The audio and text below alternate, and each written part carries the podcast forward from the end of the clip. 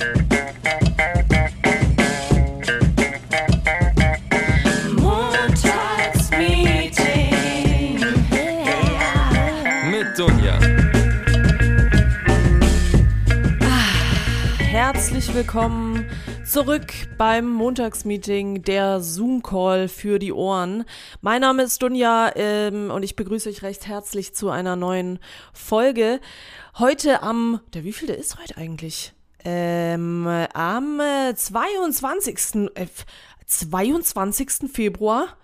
Ich also ganz ehrlich, ich, ich habe irgendwie gedacht, heute ist der 15. Aber ähm, gut, da habe ich mich wohl vertan. Ich habe keine Ahnung, wann welcher Tag ist und welcher Monat. Also ich bin wirklich komplett raus und irgendwie dieses Jahr zieht an mir vorbei. Ich krieg gar nichts mit. Ich weiß nicht, wie es euch geht. Was ich auch nicht ganz mitkrieg, ist äh, die, das Wetter. Also ich ist total klischeehaft, immer mit dem Wetter anzufangen, aber hier hat's gefühlt in München 38 Grad. Ich habe immer noch meine Winterpullis im Schrank, also sprich nichts zum Anziehen. Da muss ich mich auch nachher mal drum kümmern. Und äh, was gibt sonst Neues? Ich äh, gestern war ich an, im englischen Garten unterwegs und da muss ich mal ganz kurz Dampf ablassen. Leute, muss das sein? Also gerade an München und, und Umgebung. Muss das sein, dass ihr euch zu 20, sobald einmal die Sonne draußen ist, dahinstellt und chillt und vor allem damit besonders die Leute gemeint, die an die Isar gehen. Bitte lasst euren Müll nicht überall stehen. Das ist die Isar, habe ich gestern von vielen Freunden erfahren. Da war so viel Müll rumgelegen wie nach einem Festival. Also bitte, Leute, nehmt doch euren Scheiß einfach mit und trefft euch doch nur mit einer Person. Das ist doch nicht so schwer. Und mal schauen, vielleicht haben wir es ja bald geschafft und dürfen bald wieder mit drei Personen abhängen oder mit etwas mehr. Aber das äh, hatte ich gestern, hat mich wirklich aufgeregt. Und ansonsten freue ich mich noch sehr auf die Folge heute, denn Wie immer sind wir heute im Montagsmeeting natürlich nicht alleine. Heute habe ich einen ganz besonderen Gast da und ich würde sagen, die Band, in der dieser Gast spielt und singt, beschreibt ganz gut, was wir in den letzten Monaten, fast sogar einem Jahr, äh, versuchen, nämlich Blackout Problems. Und bei mir ist heute der Bassist und Sänger, der Markus. Hi Markus. Hallo, grüß dich. Schön, dass ich hier sein darf. Ja, Und- schön, dass du da bist. Wie geht's dir denn erstmal? Das ist gerade die Frage, die wahrscheinlich am meisten nervt, aber ich stelle sie trotzdem. Ist alles gut?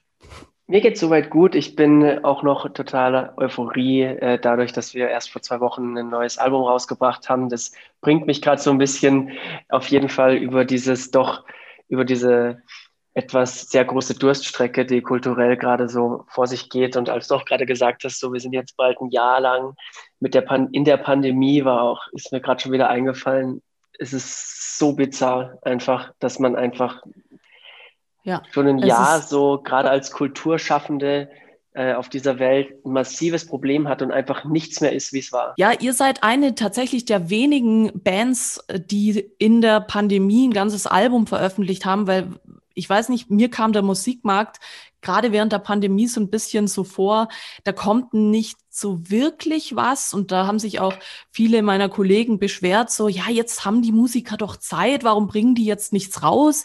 Ähm, wie, wie war denn das bei euch jetzt so? Du hast das Album schon angesprochen, da kommen wir später noch dazu, du hast schon ordentlich gespoilert, aber trotzdem, ja, aber trotzdem, äh, wenn wir jetzt gerade schon ein bisschen dabei sind, spo- spoilern wir noch weiter, bevor wir im Detail drauf eingehen. Hat euch denn während des Albumschaffens diese Phase irgendwie auch dazu inspiriert, äh, äh, was rauszuhauen oder war das, hat der Prozess schon vorher begonnen? Das, die Anfangszeit war wirklich schwierig und es war, lass mich kurz überlegen, ich meine, der 18. März, an dem wir, an dem in Deutschland der Lockdown bekannt gegeben wurde, ungefähr, Mhm. ich bin mir nicht sicher. Und so. wir sind da, wir sind gerade frisch von Tour nach Hause gekommen. Wir waren, wir waren äh, Ende 2019 auf Europatour als Support mit unterwegs mit der Band Royal Republic und haben dann im Januar, Februar das erste Mal eine eigene Europatour gespielt und tatsächlich Mitte April hätte eigentlich schon die erste Single kommen sollen vom Album und sozusagen die, die Kampagne hätte dann gestartet und wir hätten das Album eigentlich im Oktober oder Herbst veröffentlicht.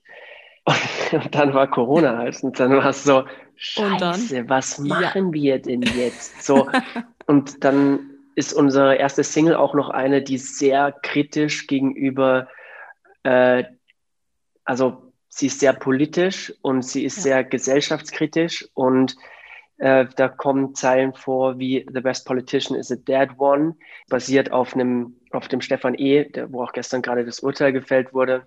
Ja. Äh, der Walter Lübcke 2019 erschossen hat. Und das ist dieses wahnsinnig schlimme Ereignis und, und die, die Message von dem Song ist ja, dass wir uns alle einfach in den Arm nehmen sollen, anstatt uns zu spalten und äh, uns was anzutun. Und quasi, es werden zwei Seiten beleuchtet in dem, in dem Song. Und auf jeden Fall, auf was ich hinaus will, es kommt halt diese Zeile und Boris Johnson und wahnsinnig viele Menschen waren alle im, in, in, im Krankenhaus. Und es war halt so, wir wollten niemanden auf den Schlips treten und erst recht nicht irgendwie diese ganze Pandemie auch verschmähen, weil es ist ja wirklich ein ernstes Thema und äh, wir wollten nicht, dass die Leute das in falschen Hals kriegen. Wir möchten damit zeigen, wie weltoffen wir sind und was eigentlich das Wichtige an einer weltoffenen Gesellschaft ist und eben die Schlüsselpassage, die Endpassage von dem Song Respect and Love for Everybody, das ist mhm. das, was wir einfach, das ist uns das Wichtigste und das Heiligste und wir waren uns nicht sicher, ob das der richtige Zeitpunkt war. Auf jeden Fall Jetzt habe ich kurz mal ein bisschen ausgeholt.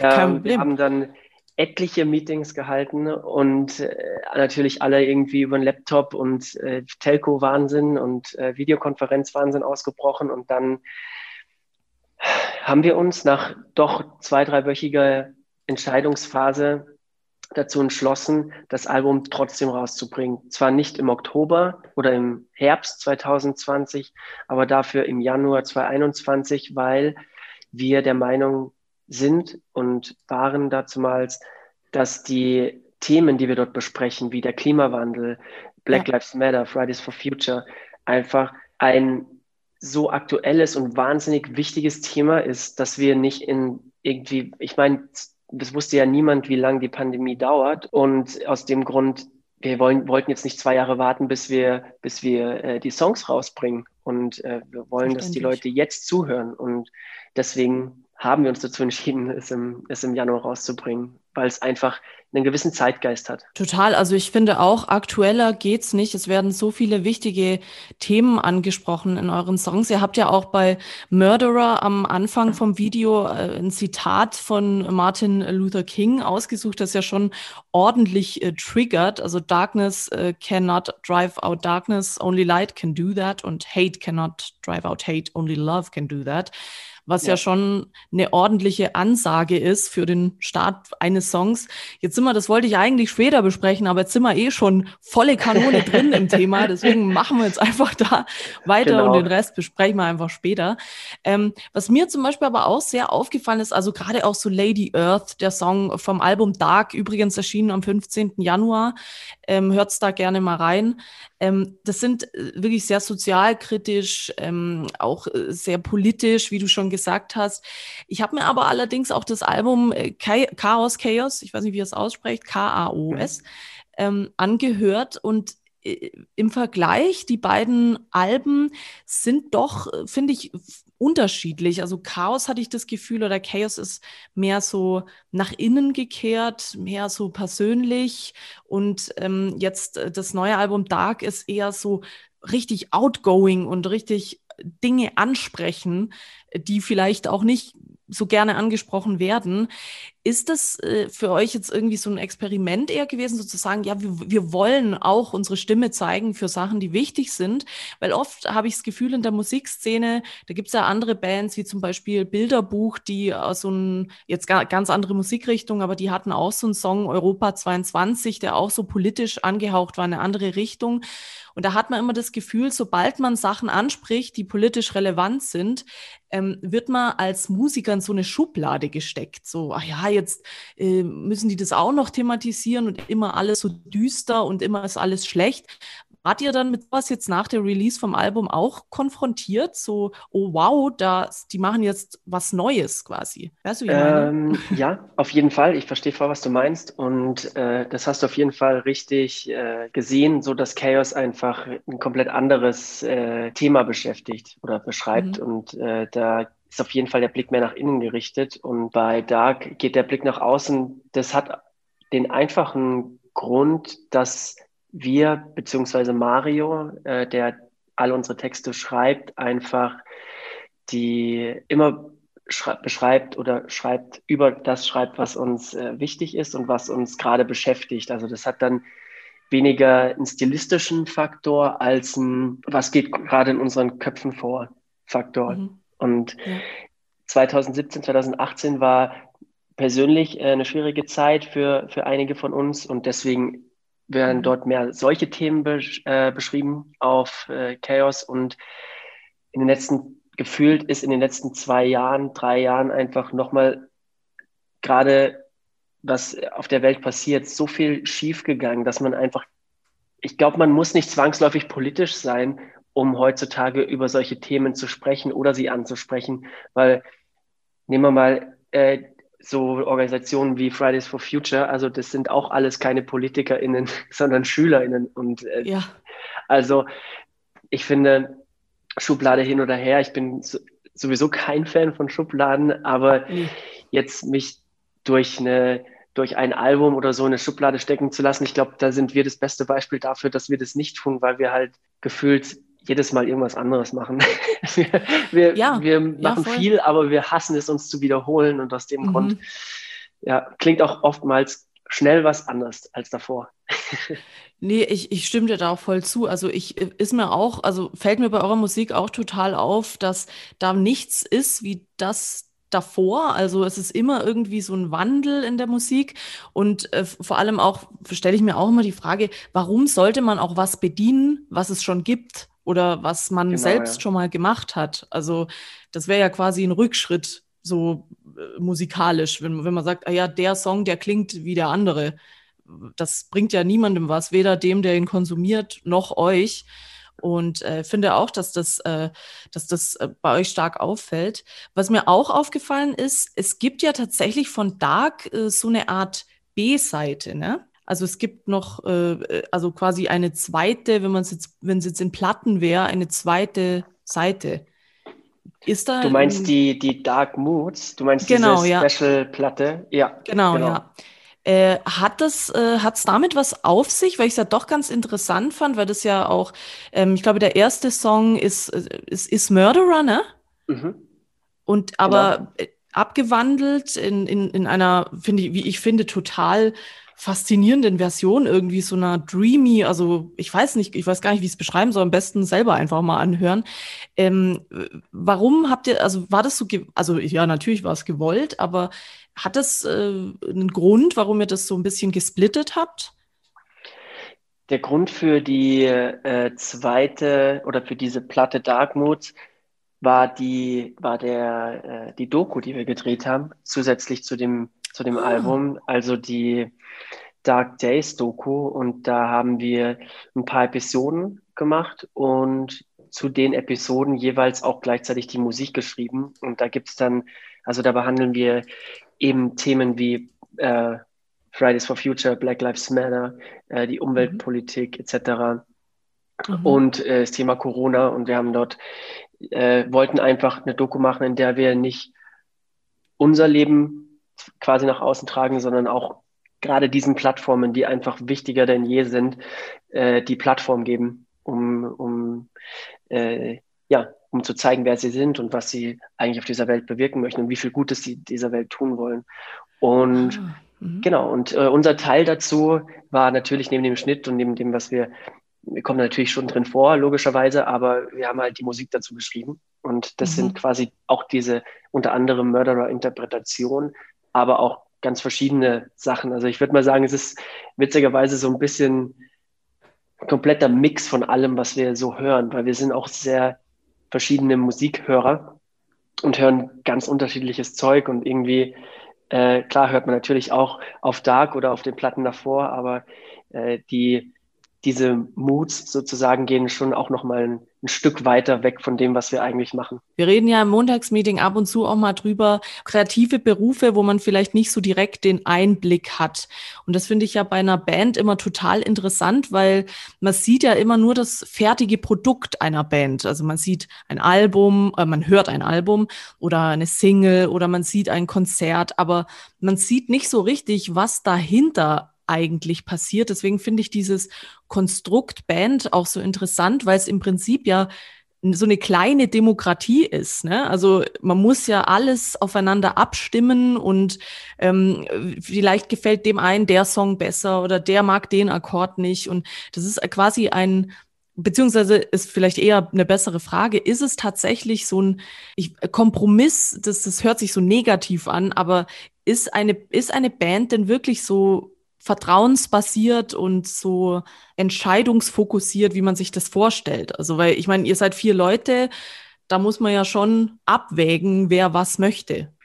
Auf jeden Fall. Es ist so, dass, also entscheidungsorientiert ja, auf jeden Fall, weil sonst würden wir uns äh, im, im Kreis drehen. Wir zum Beispiel sind schon eine Band, die sehr viel über viele Dinge redet, auch und auch anfangs, also in unseren ersten Jahren sozusagen, haben wir alles zusammen entschieden und über alles, alles gesprochen und jeder hat seinen Senf bei jedem Thema dazugegeben. Und je mehr wir, je mehr das unser Beruf sozusagen wurde, umso mehr haben wir natürlich gesehen, wie sehr uns das die Zeit nimmt, wenn nicht irgendwie jemand seine, sein Fachgebiet hat, einfach so. Mhm. Sei es jetzt das interne Bandmanagement oder die Tourplanung oder die Finanzen oder sowas wenn jeder, weil es kann ja auch gar nicht sein, dass jeder den, den gleichen Wissensstand bei allem hat und diese Zeit, die man darin investiert, den anderen über solche Sachen zu informieren oder vielleicht zu argumentieren, warum seine Entscheidung oder seine Idee jetzt besser ist als den anderen seine, kommt man eigentlich relativ schnell an den Punkt, zu sagen, hey, man gibt jetzt gewisse Bereiche einfach dem einen in die Hand und vertraut ihm da. So ist es bei uns, muss aber auch nicht sein. Also es kann natürlich auch gut sein, dass eine Band aus fünf Personen besteht, aber nur zwei sind quasi für, für die ganze Orga und die, die, die Konzepte zuständig und die anderen sind quasi nur MusikerInnen oder so. Ja. Bei uns ist es aber so, wir haben uns das so ein bisschen nach Themen aufgeteilt und zum Schluss hat der das letzte Wort, dem das Thema so ein bisschen gehört. Aber äh, es ist natürlich, wie du gesagt hast, ein Kompromiss auf eine Art und Weise, gerade so bei, also immer eigentlich. Es ist, man muss ja. damit leben, man muss auch viel Empathie zeigen. Also wir sind auch ein bisschen schon äh, gefühlt halbe äh, Psychotherapeuten, weil wir immer natürlich nie aufhören zu reden. Es ist so krass, so viel Zeit ja. wir miteinander verbringen. Wir sind alle beste Freunde und ja. wir haben gerade vor Corona so viel Zeit im Jahr aufeinander gesessen und da ist nicht immer alles Friede, Freude, Eierkuchen. Und da muss man auch mal irgendwie auf den Tisch klopfen. Und äh, man streitet sich auch mal, aber was man halt nie vergessen darf, beziehungsweise das ist alles okay, aber man darf halt nie vergessen, darüber zu reden. Und wenn man mal merkt, okay, die Stimmung ist jetzt zwischen den beiden oder irgendwie untereinander äh, nicht so gut seit ein paar Wochen, dann muss man mhm. sich einfach hinsetzen und dem Problem nicht aus dem Weg gehen, weil sonst kann das langfristig einfach nicht funktionieren. Da sieht man eben auch die Wichtigkeit so des Zwischenmenschlichen in einer Band, wie wichtig das einfach ist da gibt's ja auch so verschiedene Geschichten, wie so eine, also von verschiedenen Bands auch, äh, weiß nicht, äh, kannst du gerne gleich erzählen, wie das bei euch war, wie die Konstellation überhaupt äh, zustande kommt. Also manche haben das ja mit 15 schon so in der Schulband sich kennengelernt und dann ist es immer so geblieben. Manche wurden irgendwie willkürlich von irgendeiner Musikschule zusammengewürfelt und sind dann halt so geblieben. Da sieht man dann aber öfter, dass es dann so irgendwann an irgendeinem Punkt auseinandergeht und manche werden zu so einer Familie quasi, so wie du es jetzt auch beschrieben hast. Wie waren denn eure Anfänge? Also habt ihr euch schon von Anfang an gekannt oder wie, wie, war, wie war das bei euch? Wie entsteht so eine Band? Also wie ist Blackout Problems entstanden? Es ist eine super witzige Geschichte eigentlich. Irgendwie so ein bisschen bizarr auf jeden Fall, weil Mario und ich, also wir kennen uns äh, am längsten. Wir sind, wir haben uns mit elf oder zwölf, elf glaube ich, kennengelernt oder zwölf. Wow. 20-jähriges bald. wow. äh, ja, Glückwunsch. wir sind, äh, danke, wir sind äh, beide von, wir sind in ein kleines Dorf gezogen, in das gleiche. Und mhm. äh, also völlig willkürlich mit unseren Eltern und äh, kannten uns da nicht, sind dann aber äh, ins Gymnasium eingeschult worden. In die, und dann haben wir uns dort kennengelernt und er hat mich so ein bisschen angesteckt mit Bon Jovi. Und das fand ich dann auch richtig cool. Und dann äh, konnten wir uns kaum versehen. Dann haben wir, standen wir mit äh, Gitarren, mit E-Gitarren im Saunakeller seiner Eltern und äh, haben da probiert, Ach, Blink nachzuspielen. Äh, dann haben oh wir so in, in verschiedenen Konstellationen über die Jahre gespielt, natürlich auch in der Schulzeit. Da war man ein bisschen äh, natürlich limitiert mit dem, was man machen kann. Und haben aber dann 2006 oder 2007 den Mo kennengelernt. Der hat damals noch in einer anderen Band gespielt, die First Class Ticket heißt, beziehungsweise hieß. Und dann kannte man sich so halt freundschaftlich, bandtechnisch, hat mal ein paar Konzerte miteinander gespielt. Und der ist dann aber auch ab 2014 schon mit uns mitgefahren in der Band. Also so als, als, äh, als gute Seele der Band, äh, weil er damals auch noch mit seiner Band unterwegs war, mit der anderen. Und den Michi haben wir äh, auch über ein anderes Konzert kennengelernt. Der kam dann 2012, weil wir da auf Schlagzeugersuche waren, hm. äh, in die Band.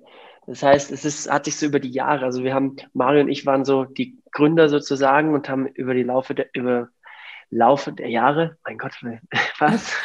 Äh, haben Im wir Laufe der Jahre, irgendwie ja. Laufe, ja, du weißt, was ich sage. ja, ja. ähm, haben wir äh, so ein paar, also äh, Besetzungswechsel gehabt sozusagen und äh, das ist hoffentlich unsere finale, für immer finale Besetzung, die wir dann so seit 2012 quasi haben.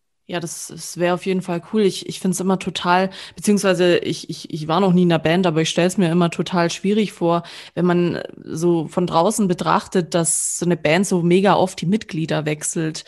Ich glaube, ja. da kann auch gar nicht so ein, so, ein, so ein Bonding entstehen, wenn man da ständig rotiert, beziehungsweise das deutet ja irgendwie dann auch darauf hin, dass irgendwas da, was wir gerade gesprochen haben, das Zwischenmenschliche nicht stimmt, wenn da ständig einer ausgetauscht wird. Deswegen toll, dass ihr da schon so lange, so auf so eine lange Bandgeschichte zurückblicken könnt, quasi. Total. Wie, und als ihr euch kennengelernt habt, wie war das da? Wusstest du da schon, dass deine Zukunft in Richtung Musik geht?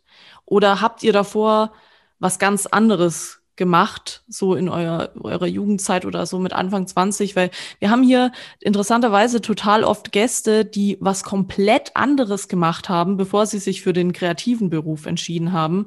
War das äh, bei dir auch so oder bei euch oder wart ihr da erstmal so völlig woanders? Also hast du, warst du davor vielleicht Versicherungskaufmann und hast dann gedacht, jetzt, jetzt mache ich Musik? Oder war das schon immer sowas, was so in dir drin war, wo du wusstest, ja, vielleicht jetzt noch nicht, aber ich weiß, ich bin Musiker? Du hast viel gesagt, was richtig ist. Ich bin fast Versicherungskaufmann. Nee.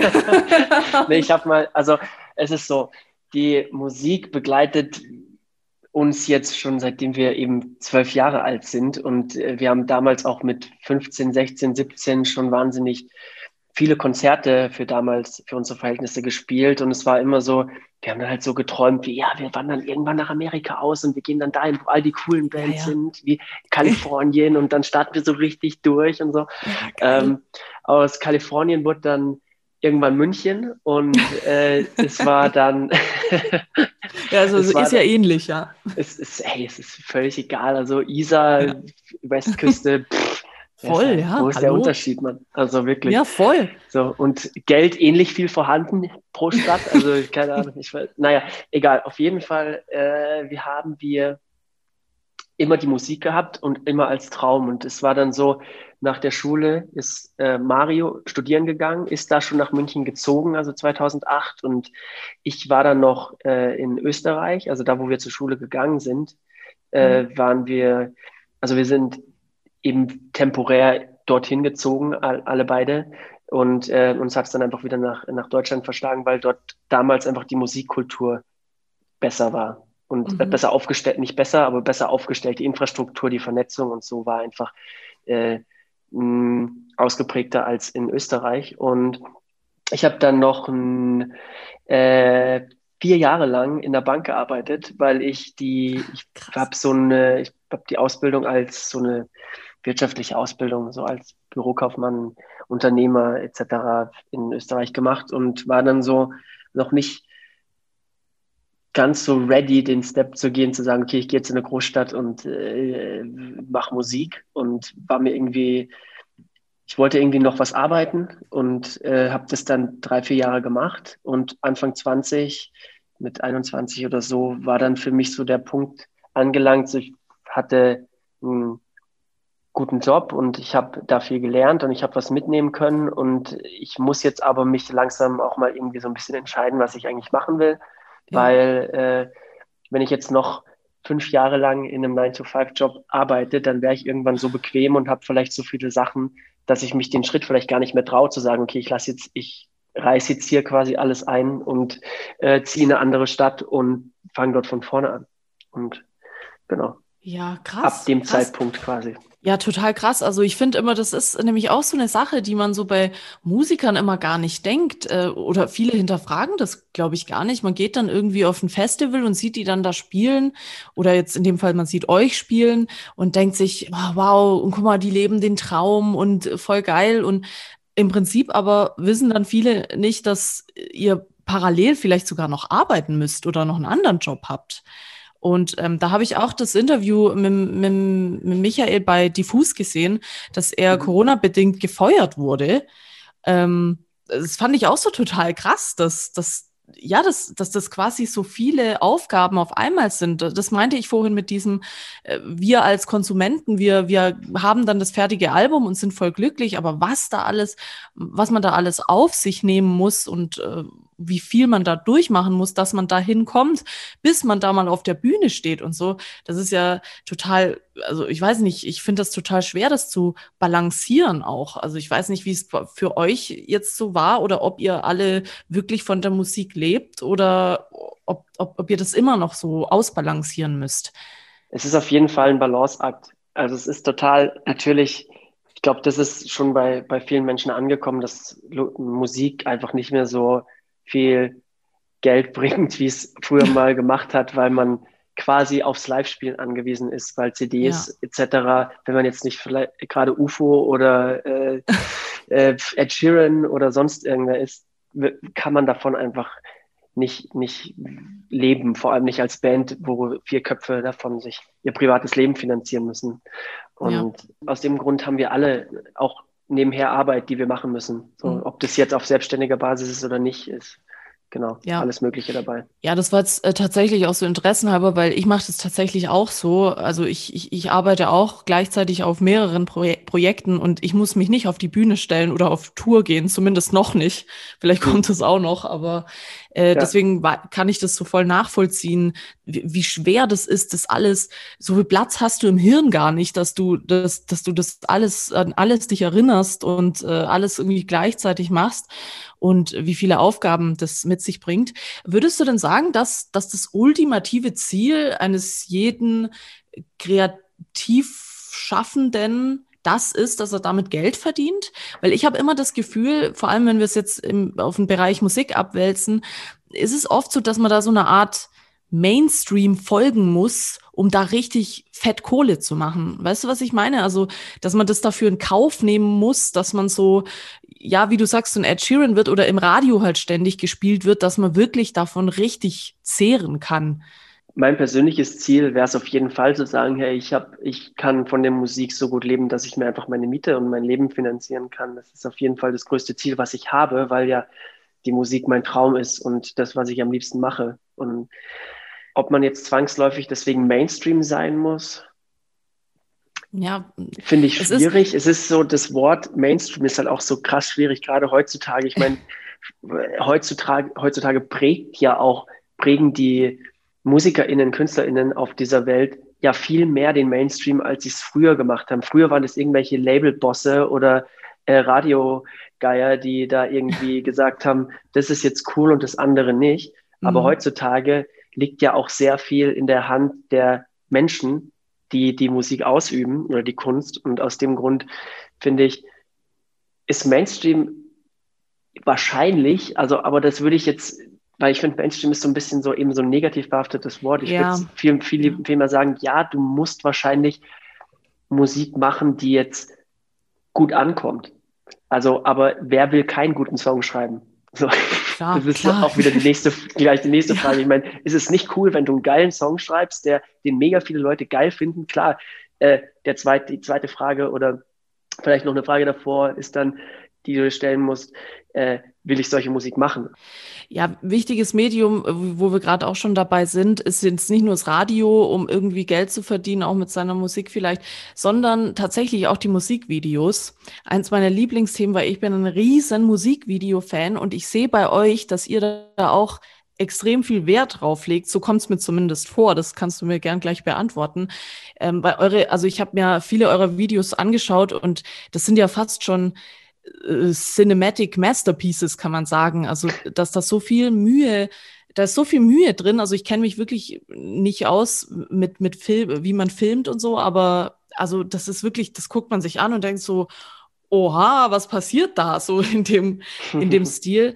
Und ich hatte mal eine Zeit lang so das Gefühl, äh, Musikvideos sind so ein bisschen am Aussterben oder sie sind total über, also überall, weiß ich nicht, diese ganzen Meros, Ferros und wie sie alle heißen, droppen Musikvideos jede Woche ein neues. Und dann gab es mal so eine Zeit, wo es gar keine gab.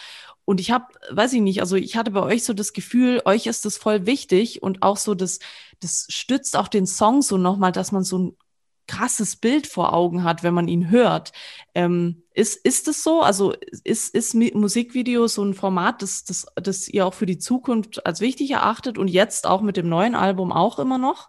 Musikvideo ist echt ein schwieriges Thema. Also erstmal vielen Dank, dass du, dass du dir die Zeit genommen hast, auch die Musikvideos anzugucken und freut mich, dass du den Eindruck davon hast, dass, dass sie sehr, dass sehr viel Aufwand da, darin steckt. Das tut's auch. Wir haben da seit fünf Jahren, sechs Jahren auch schon die gleichen äh, zwei, beziehungsweise die eine Person, Bernhard Schinn heißt er, ist auch aus München, sehr talentierter Filmemacher oder Videomacher und äh, der macht es immer mit uns und wir arbeiten schon sehr, sehr, sehr hart an, Kon an Konzepten dafür. Die, den größten Teil davon macht aber Mario und der ist sehr äh, Musikvideo-affin und äh, ist sehr detailverliebt, was das Ganze angeht. Und ich glaube, ein Musikvideo brauchen tut heute niemand mehr. Deswegen ja, ich mhm. finde zu sagen, die, also die Aussage, Musikvideos sterben aus, vermutlich, ja, kann ich nachvollziehen, weil nehmen wir mal einfach wie viel, also bei All Love, das, das hat auch wahnsinnig viel Geld gekostet, so diese ganzen mhm. Videos, die wir jetzt gerade für diese Kampagne geschossen haben. Und der Outcome ist halt einfach wahnsinnig gering. Ja. ja so, weil ich meine, was, was passiert mit dem Musikvideo? Das, das äh, stellst du äh, vielleicht heutzutage sogar auf IGTV oder sonst halt äh, postest du es, äh, postest vielleicht irgendein Magazin im besten Fall, hast eine Premiere oder du stellst es dann auf YouTube und dann schauen sich das die Leute ein bis zweimal maximal an. Hm. Also die, die meisten zumindest. Und dann, und also du hast ja nicht mal irgendwie wie früher MTV, Viva oder sonst irgendwas, wo du das vielleicht hin verkaufen kannst, wo du dann äh, vielleicht sogar Tantiemen oder irgendwelche Provisionen damit äh, erwirtschaften kannst als Unternehmen sozusagen, was man ja zum Schluss auch irgendwie ist, wenn man damit Geld verdienen möchte mit der ganzen Kunst. Und deswegen ist es so, das ist nicht so, ich finde, es hat, es ist nicht so ähnlich wie, wie, wie Musik an sich, weil klar, Musik kostet auch wahnsinnig, wahnsinnig viel Geld und man verdient nicht mehr das gleiche wie vor zehn Jahren. Aber die Musik ist halt genau das, das ist ja dein, dein Produkt sozusagen und ja. das, was, was, mit dem du dich vermarkten möchtest. Und Musikvideos kann ganz schnell schon eine Nebensparte sein, die auch nochmal wahnsinnig viel Ressourcen frisst, wodurch es sehr kostintensiv natürlich auch wird. Nichtsdestotrotz geile Musikvideos sind super schön. Ähm, aber ich bin da immer einer in der Band, der tatsächlich so versucht, die Kosten und den Ball ein bisschen flach zu halten, aber bin natürlich immer offen für alle, für alle Vorschläge von den anderen. Aber ja, ja. Es, es, bedarf auf jeden Fall sehr viele, sehr viele Meetings und äh, Besprechungen, wie man was macht. Und ja. Ja, auch wieder so eine Sache, da, klar, da, jetzt wo du sagst, natürlich, so ein Musikvideo, das kostet halt wahnsinnig viel Geld ist halt, keine Ahnung, für die Augen immer schön, wie du sagst, da, da ist halt schwierig, weil was hat man da als Band direkt davon und im Endeffekt will der Konsumierende ja nur den Song hören. Aber naja, ich weiß nicht. Ich fände es schön, wenn es nicht ausstirbt und vielleicht, ich fände es auch schön, wenn es nicht mehr so teuer wäre. Dann würden es vielleicht auch mehr machen und mehr ja. Leute sich, keine Ahnung, bis du da alles bezahlt hast und äh, also das, das ist halt klar, so ein Problem schon, der Kurzlebigkeit. Das ist halt so, ja. boah, da, boah, da machen wir eventuell ein Fass auf, aber das ist so, das ist so schlimm. Ich finde es so schlimm, wie kurzlebig diese Welt mit, ja, also so wird immer kurzlebig. Und jetzt gibt es schon wieder, ich habe mir schon bei TikTok gedacht, fuck, so, ja. äh, jetzt gucke ich mir 28 15 Sekunden Videos an und ich kriege einen halben Schlaganfall, weil, weil jedes Mal irgendeine andere Musik drunter ist und ich nur 15 Sekunden Schnipsel davon habe. Ich weiß nicht, wie lang es ist. Und jetzt gibt es das nächste Clubhaus, wo dann irgendwie Leute miteinander reden und man hat nichts davon. Also ich meine jetzt zum Beispiel das, was wir machen, das können wir zumindest auf, ein, auf äh, irgendwie Apple Music, Spotify stellen und dann kann man sich das zumindest lange anhören. Und mhm. das Gleiche kann man mit Musik auch machen. Aber all, dieses ganze, puh, da bin ich oh so, ganz da, ruhig da bin bleiben. Ich echt so ganz schnell, ganz schnell an einem Punkt, wo ich mir denke, weil uns betrifft es ja auch, oder? Die, die ganze Kultur Voll. und so. Das ist so, wir arbeiten nicht weniger hart als andere Leute an, an unserer Kunst oder an unserem Leben. Und es ist aber so wenig wert geworden, weil alles so schnelllebig wird, dass, äh, dass einfach die Wertschätzung fehlt. So für, für langlebige Sachen. So. Total. Wie lange ist ein Album aktuell? ein Monat ja. maximal. Und dann, dann fragt man sich schon wieder, wann kommt die nächste Single?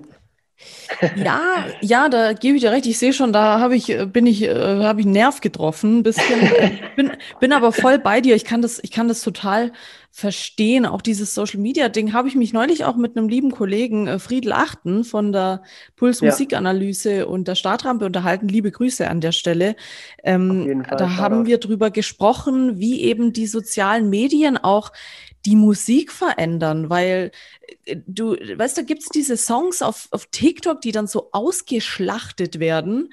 Äh, so, äh, Gott, was gibt's denn da? Dieses Savage Love oder wie das hieß, dieses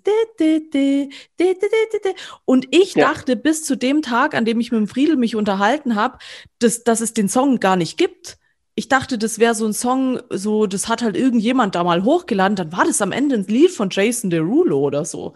Mhm. Und ich dachte mir so, wie ist es möglich, dass, dass ich ein Lied höre und ich weiß gar nicht, woher ich es kenne und wer das singt, aber es ist allgegenwärtig.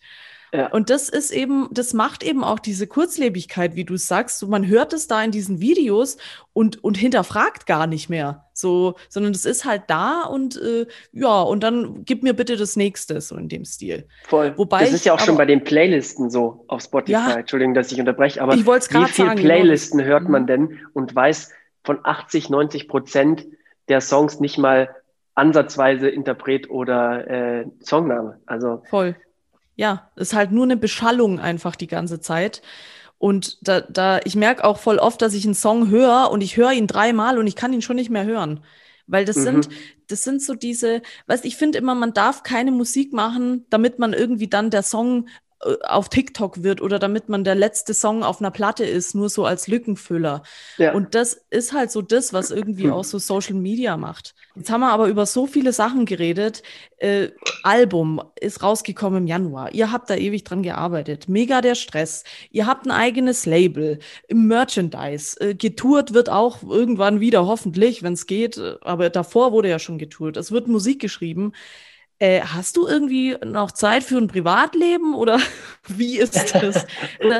ist, also worauf ich raus will, ist so dieses, ähm, hatte ich früher, haben, haben wir in älteren Folgen vom Montagsmeeting schon öfter drüber gesprochen, aber es kommt einfach jedes Mal drauf, weil es ist, es, es kommt jedes Mal ähm, zur Sprache, wollte ich sagen, ähm, dass wo äh, arbeitest du 24 Stunden? Weil, also ich hatte immer so eine Phase, da war es bei mir so, ich habe gearbeitet, dann habe ich eigentlich aufgehört zu arbeiten, aber irgendwie, weißt man arbeitet ja mit dem Kopf weiter. Ja. Das heißt, jetzt auf dich bezogen zum Beispiel, du gehst jetzt zur Bandprobe, spielst, singst, gehst nach Hause, hast, bist du da so drauf, dass du die Tür zumachst und sagst, so, jetzt hat Pause, jetzt ziehe ich mir Shopping Queen rein und ess Popcorn und äh, ess nicht mehr, äh, denk nicht mehr an, an, an die Musik? Oder ist es für dich auch total schwer, da überhaupt abzuschalten, weil unsere Berufe ja beide kreativ sind und ich finde, da ist es immer total schwierig, so eine Grenze zu ziehen. äh, weil wir sind unser Beruf. Also korrigier mich, wenn ich bei dir falsch liege, aber ja. ich finde, bei, bei Kreativlingen ist es halt immer so, dass, dass, dass man immer einen Teil von sich da reingibt und dass es dann total schwer fällt, abzuschalten. Es ist super schwierig abzuschalten. Es ist auch etwas, was man irgendwie lernen muss mhm. über die Jahre. Und ich habe das auch über viele Jahre erstmal gelernt und ja. hatte massiv Probleme damit. So und äh, mhm. so auch, dass es mich äh, psychisch zu viel belastet hat, dass ich dann mal irgendwann gar nicht, gar nicht wirklich mehr äh, vor oder zurück konnte und äh, konnte aber, habe da einen Weg rausgefunden und äh, einen Weg gefunden, wie man mit dem umgeht. Und ja, es ist einfach wahnsinnig viel Arbeit und wie du schon sagst, der der Kopf hört ja nicht auf. Und das Einzige, was man eigentlich dagegen machen kann, ist sich von den Medien, mit denen man sich halt äh, den Tag über sozusagen beschäftigt, sei es jetzt dein Handy, die Social Media Plattformen, ja. der Laptop, mhm. dass man das halt einfach wirklich ab einem gewissen Punkt sein lässt. Natürlich steht jetzt das letzte Jahr ja, ich habe ein Privatleben, so das letzte Jahr. ja, das dachte ich mir schon. Aber äh, das steht jetzt natürlich so ein bisschen ist das jetzt schon der Alltag oder ist das nicht? Äh, ist das äh, jetzt immer noch Ausnahmesituation nach einem Jahr? Keine Ahnung. Ähm, aber an sich, klar, es ist, ähm, es ist etwas, was man auch gern haben muss. Und im besten Fall ist es bei uns äh, ja so, dass wir uns das ausgesucht haben, was wir machen. Klar, es kann sehr schnell zu viel werden, gerade in solchen belastenden Situationen wie jetzt momentan, wie, wo man nicht weiß, wie es weitergeht. Aber sagen wir mal, abseits von Corona oder vor Corona, ist es ja etwas, was wir uns äh, explizit ausgesucht haben, was wir gerne machen. Und natürlich braucht man Ruhephasen und die äh, nehmen wir uns alle auch, ob das jetzt ein Off-Day im Hotel ist oder mal nur zwei Stunden vor der Show ähm, oder eben die Popcorn und Shopping Queen oder das perfekte Dinner, auch geil. Ja, äh, das war ein äh, ganz tolles Beispiel. ja. äh, muss ja, man sich nehmen, ist, die ist, Zeit, ja. Die Zeit muss man sich nehmen, aber man, ich finde, wenn man, wenn man einen positiven Outcome aus der Arbeit hat, den man macht, hat man auch weniger Probleme damit, sich äh, zu erholen in auch manchmal vielleicht nur kürzeren Phasen. Weißt du, was ich meine? Mhm. Ja, total. So, ja, es ist natürlich schwierig, weil wir, wir sind Selbstständige, die rund um die Uhr arbeiten könnten und äh, uns belastet ja alles immer persönlich. Es ist, gibt quasi nichts, was wir irgendwie so den Laptop zu machen. Und das lege ich, das schiebe ich ja, auf morgen. Ich habe morgen es, die, ja. genau die gleichen finanziellen Probleme wie heute wegen der Corona-Krise. Deswegen äh, ist es zum Beispiel das, was ich dir am Anfang gesagt habe, hättest du mich vor einem Monat gefragt, wie es mir geht, hätte ich dir wahrscheinlich nicht so nicht gesagt, dass es mir allzu gut geht, weil einfach mhm. so viel Scheiße gerade ist. Entschuldigung, ja. aber äh, ja. so als das Leben als Künstlerin oder Kulturschaffender ist einfach, ich meine, und dabei geht es Deutschland, also den Leuten in Deutschland mit dem Thema noch gut. So, ja. Also schauen wir mal so auf uns, äh, auf unsere anderen europäischen Städte, äh, Staaten, da ist es äh, noch viel schlimmer. Und ja. aber klar, das ist ein wahnsinnig belastendes Thema. Aber eben, wie, wie anfangs schon gesagt, so das Album, was dann letztendlich raus war, war, wo wir so viel Arbeit reingesteckt haben und dann diese ganzen positiven äh, Kommentare und äh, Worte und äh, das ganze, der ganze positive Effekt, der mit dem Release kam, hat einfach total viel Balsam auf die Seele geschmiert und davon kann man auch wieder zehren und auch mal das so Durststrecken durchstehen. Total. Das ist ja immer das Schöne, was ich finde bei KünstlerInnen, dass die quasi ihre Gefühle in ihre Arbeit reinstecken können und dann, wenn dann die Resonanz so toll ist noch, dann ja, das ist dann, dann war es alles wert, diese ganze schwere Zeit da, die man durchgemacht hat. Und uns geht's gerade allen nicht so toll, glaube ich. Und deswegen ist, ja. ist sowas auch total wichtig, auch für, für sowohl für die Schaffenden als auch für die, die es dann am Ende konsumieren, die, die Kunst. Ähm, dass, dass, dass, dass da was Ehrliches und auch eben ein Teil von den Menschen da drin steckt. Und dann, ja, dann, dann, dann, dann ist es das wert irgendwie. Ich weiß nicht. So Voll. fühlt sich zumindest für mich an. Aber ich will jetzt hier auch nicht äh, total die Stimmung irgendwie runterziehen, weil es ist eh schon gerade, glaube schwierig genug. Deswegen schauen wir mal in die Zukunft. Gibt es ja. denn, also ich, ich weiß ja echt nicht, wann es wieder Konzerte gibt äh, und wann es wieder weitergeht. Aber für dich persönlich gibt es jetzt für die Zukunft irgendwie einen Gig, den, auf den du dich besonders freust oder also ich, de ich denke mal, ihr freut euch auf jedes Konzert, das jetzt kommt, auch wenn man während dem Touren sicherlich mal total fertig ist und so denkt, oh scheiße, wie lange, wie lange noch und ich bin voll müde oder irgendwas. Aber gibt's gibt's für die Zukunft jetzt sowas, was du dir so voll außer dass es Konzerte wieder gibt, irgendwie würdest du wieder gern ein Festival spielen oder was ist so jetzt für dich das Größte nach dem Release jetzt? Was würdest du dir wünschen, was jetzt Schönes kommt? Wir hätten eigentlich 2020 unsere internationale oder nicht internationale, aber unser erstes Festival in äh, Großbritannien gespielt, oh. äh, das Download Festival. Oh. Und auf das haben wir uns halt riesig gefreut. So krass, Download Festival, so da spielt jeder. Das ist so wie Rock ja. am Ring, Rock im Park in Deutschland, so eins der größten britischen Festivals und da wollen wir, und äh, wir haben es geschafft, so volles Privileg für uns als deutsche Band dort spielen zu dürfen, weil wir auch, mhm. ich glaube, die einzige deutsche Band in dem Line-Up waren. Und äh, ja, von dem her, ja, auf das toll. freue ich mich wahnsinnig, wahnsinnig, wahnsinnig krass, weil es ja auch wirklich offensichtlich dieses Jahr auch nicht stattfinden wird. Wir wurden übernommen für dieses Jahr und äh, werden hoffentlich auch nächstes Jahr im allerbesten Fall übernommen und äh, können dort endlich spielen, weil das ist nämlich natürlich, wie du schon gesagt hast, die, ich freue mich auf jede Show, wir alle freuen uns, wir sind so, wir sind so unterspielt und wir müssen, ja. das ist ja auch eine, eine äh, das ist ja auch eine Therapie sozusagen für, für, für jeden und äh, sowohl für, für ZuhörerInnen als auch für die äh, KünstlerInnen, die auf der Bühne stehen.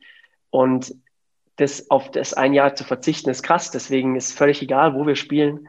Hauptsache, wir können spielen. Aber klar, ein Highlight ist natürlich auch sowas wie das Download Festival. Wow, ja, also das ist wirklich, ich glaube, das ist auch für eine Band total krass, wenn man dann plötzlich so international auf so einer Bühne steht, das ist wirklich nochmal eine ganz andere Nummer als äh, jetzt hier irgendwo, also lokal, sagen wir es mal so. Und ähm, ich drücke da ganz fest die Daumen, aber ich bin mir sicher, dass ihr da, egal wann das ist, ihr werdet da ganz sicher spielen. Wenn nicht, dann seid ihr herzlich auf meinen Balkon eingeladen, da könnt ihr auch spielen, wenn ihr möchtet. Danke dir. Balcony TV. Ja, genau. Da sind zwar nicht so viele Leute, aber das macht nichts. Dann könnt ihr euch Dafür Corona-konform. Ja, klar. Ich sitze drin und ihr spielt draußen. Eben. Und die ja. Nachbarn können dann auch, das ist eigentlich gar keine so scheiß Idee jetzt, wo ich das gerade so ausspreche. Aber darüber redet man anders mal. Ähm, es hat mich mega gefreut, dass du da warst. Es hat, ich könnte noch ewig jetzt hier weiter labern, aber ich, ich mir wird schon zugewunken, dass ich mal hier äh, Ende machen soll. Voll schön, dass du da warst, Markus. Ich wünsche dir nur das Beste. Ich drücke dir fest, euch, euch ich drücke euch fest die Daumen, dass, dass es klappt mit dem Download Festival und dass ihr ganz bald wieder auf der Bühne stehen könnt. Und äh, ich werde da auch auf jeden Fall dabei sein und irgendwo stehen und supporten und Danke dir für die Zeit. Es war super schön. Vielen Dank. Ja, Hat sehr viel sehr Spaß gerne. Gemacht. Mir auch und äh, vielleicht reden wir noch ganz kurz weiter. Ich habe doch noch ein paar Fragen. Und wir hören uns in alter Frische wieder nächstes Mal beim Montagsmeeting.